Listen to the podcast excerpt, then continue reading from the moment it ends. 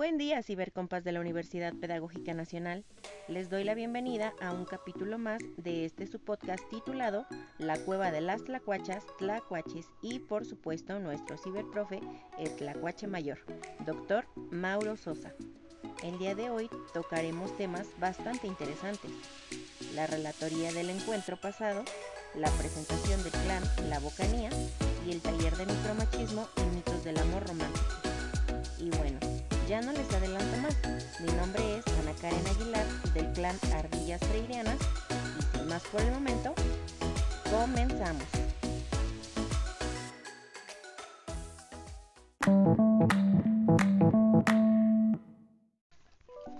Para comenzar, nuestra cibercompa Fernanda nos leyó la agenda del día, que por cierto fue muy corta y gracias a eso nos dio tiempo para ir a desayunar pero para nuestra mala suerte, el comedor no estaba abierto. ¡Uh, qué mal! En fin, gracias, Profe.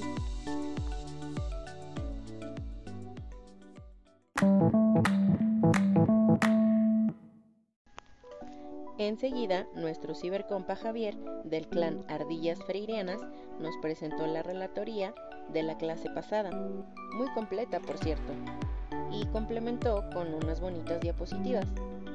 Felicidades Cibercompa. En los cortes comerciales, la Cibercompa Michelle nos anunció que vende galletas de Red Velvet con relleno de trufa. Mmm, qué rico. Por tan solo 15 pesos. Aprovechen. Enseguida, el Tlacuache Mayor nos hizo una cordial invitación para el día martes a las 7 pm al Círculo de Cultura transmitido por Facebook por la página llamada Escuela Autónoma Red Paulo Freire. Que no se les olvide, cibercompas.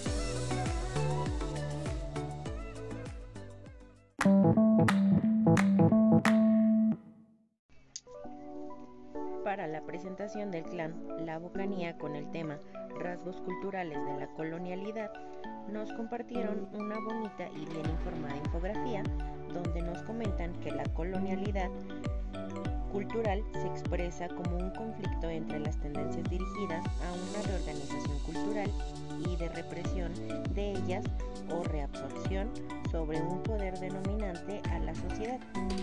El sincretismo es un proceso mediante el cual se concilian, amalgaman diferentes expresiones culturales o religiosas para conformar una nueva tradición. Los tipos de sincretismo son cultural, religioso, artístico y político. Los problemas identitarios, tales problemas tienen origen en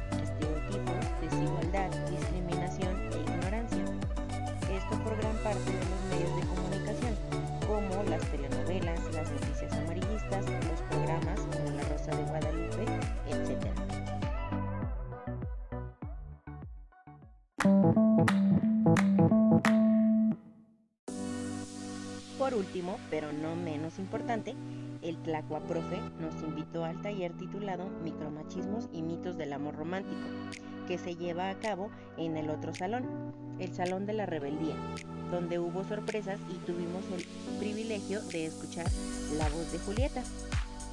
Seguramente para las y los estudiantes de la UPN el tema de los micromachismos es nuevo y sin embargo todos los días y en todos los lugares sufrimos los micromachismos. Pero, sin duda alguna, habrá que preguntarnos, ¿qué son los micromachismos? En una sociedad como la mexicana podemos afirmar que los micromachismos son el pan nuestro de cada día. Violencia hacia las mujeres. En la mañana, en la tarde, en la noche, dentro y fuera de casa, dentro y fuera de la UPN, pero se trata de prácticas de violencia hacia las mujeres legitimadas por la sociedad y hasta normalizadas, entre otras cosas, por los malditos roles de género. El objetivo del taller de micromachismos y los mitos de amor romántico es identificar tanto los micromachismos como los mitos de amor romántico para eliminarlos. Algunos de los micromachismos que hay que eliminar porque son actitudes completamente machistas son date a desear. Hay que educarlas. No hay que entenderlas, solo amarlas. Tenías que ser mujer. le pasó por vestirse así. Algunos de los mitos del amor romántico, que al igual que los micromachismos hay que eliminar porque generan violencia hacia las mujeres, son en alguna parte hay alguien destinado para cada persona. Todos tenemos una media naranja. Los celos son prueba del amor. El amor es ciego. Al final, el amor siempre triunfa. Amar es sufrir. Aguas con los mitos del amor romántico. Durante el noviazgo, para prevenir relaciones tóxicas basadas en la desigualdad y en la violencia hacia las mujeres. Pues bueno, cibercompas, esto fue todo por el podcast del día de hoy. Espero les haya gustado y no me voy sin despedirme y mucho menos recordándoles que el día martes mi compañera Lupita, perdón, mi cibercompa Lupita y mi cibercompa Patti venderán unos dulcecitos muy ricos y no olviden comprarlos. Gracias. Les deseo un excelente fin de semana y mega puente. ¡Yuhu! Espero haya sido de su agrado y nos escuchamos en el próximo podcast de la Cueva de las Tlacuachas y Tlacuachas.